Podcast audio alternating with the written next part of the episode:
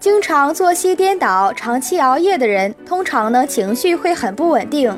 我们晚上十一点到凌晨一点是脏腑气血流动的时间，血液呢会回流到肝脏储备精气。如果不睡，等于强迫肝脏继续做分解工作，能量呢无法被贮存，就会导致阴阳失和。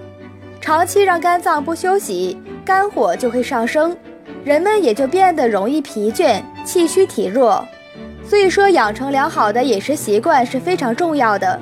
保证充足的睡眠，加上适当的运动，保持愉快轻松的心情，不仅可以提升免疫力，还能减少火气的形成。